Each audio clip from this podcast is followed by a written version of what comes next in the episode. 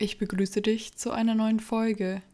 Ich präsentiere dir heute I Was a Good Dad, geschrieben von Something Wrong 22 und übersetzt von Hell Sky The 89. Ich wünsche dir viel Spaß. Ich versuchte, Dinge wieder hinzukriegen.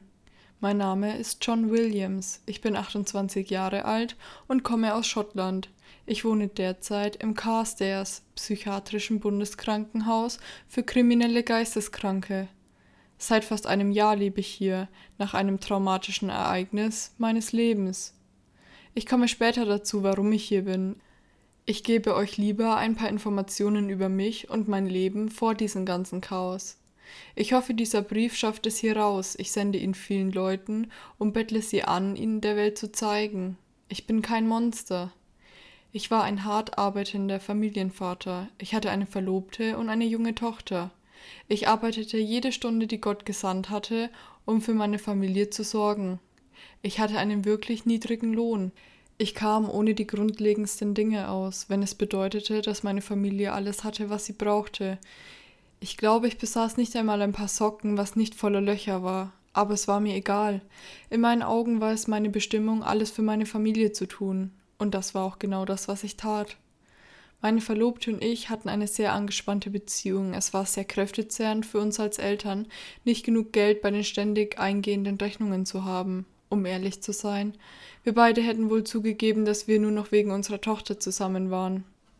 Wir trotteten irgendwie zusammen durchs Leben. Meine Tochter war meine ganze Welt. Ich freute mich auf jede einzelne Minute, die ich mit ihr verbringen konnte. Es war wundervoll. Vater zu sein war das Beste, was ich konnte. Es war, als wäre ich nur deswegen hier auf Erden. Ich liebte es. Die Dinge änderten sich. Meine Frau distanzierte sich gegen Ende. Sie verbrachte immer weniger Zeit zu Hause. Sobald ich von der Arbeit kam, machte sie sich elegant gekleidet davon. Alle Anzeichen deuteten darauf hin, dass sie mich betrog. Sie versteckte ihr Handy, ging immer aus, distanzierte sich weiter und weiter. Einige Male sagte sie mir, dass sie zu einem bestimmten Freund ginge, nur dass ich genau diesen Freund später im Supermarkt traf, aber er von nichts wusste. Ich musste tatsächlich ein paar Mal lachen, als ich ihr schrieb und fragte, wo sie genau war. Sie log mich erneut an, und ich erzählte ihr, dass ich diesen Freund gerade getroffen hatte. Irgendwie gab es mir einen kleinen Kick, sie ausflippen zu lassen, aber sie tat letztendlich doch weiterhin dasselbe. Nur, dass sie diesmal nicht mehr versuchte, es zu verstecken. Sie wusste, dass ich es wusste, und sie wusste, dass es mir egal war. Um ehrlich zu sein, war meine einzige Sorge, dass wir uns trennen und ich meine Tochter nicht mehr jeden Tag sehen könnte. Dinge spitzten sich eines Tages zu. Ich kam von der Arbeit. Es war gegen sechs Uhr und sie war nirgendwo zu finden. Meine sieben Jahre alte Tochter war alleine zu Haus. Das war's. Wenn sie rumficken wollte, mit wem auch immer, dann bitte. Aber sie konnte nicht einfach meine Tochter deswegen vernachlässigen oder gar in Gefahr bringen. Ich rief sie an und sagte ihr, sie kann bei welchem Freund auch immer sie war, bleiben und brauche sich nicht mehr bemühen, nach Hause zu kommen. Sie tauchte spät in der Nacht betrunken und zerzaust auf. Sie fing an, mich anzubrüllen und anzuschreien, dass ich kein richtiger Mann sei und ein schrecklicher Vater, da ich nicht mit Geld umherwerfen konnte. Ich nannte sie eine Schlampe, Hure, eine Drecksmutter, neben vielen anderen Dingen. Es wurde sehr hitzig, sie schubste mich, ich schubste sie zurück. Sie griff nach einem langen Küchenmesser auf der Küchentheke und stützte sich auf mich. Ich hielt ihre Arme fest und wir rangen miteinander. Sie schaffte es, meine Arme ziemlich übel aufzuschneiden, aber ich ließ nicht los.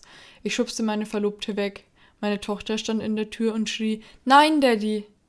Aber es war zu spät.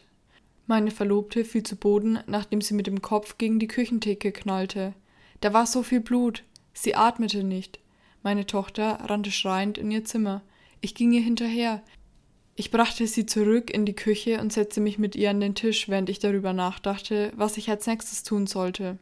Niemand würde mir glauben, dass das Selbstverteidigung war. Eine fremdgehende Frau taucht tot auf. Ihr Lebensgefährte brachte sie um. Fall geschlossen. Meine Tochter wusste, dass ihre Mutter tot war. Sie sagte mir zwischen ihren Tränen, dass ich ihr Herz gebrochen habe. Mama ist tot. Du hast Mama getötet.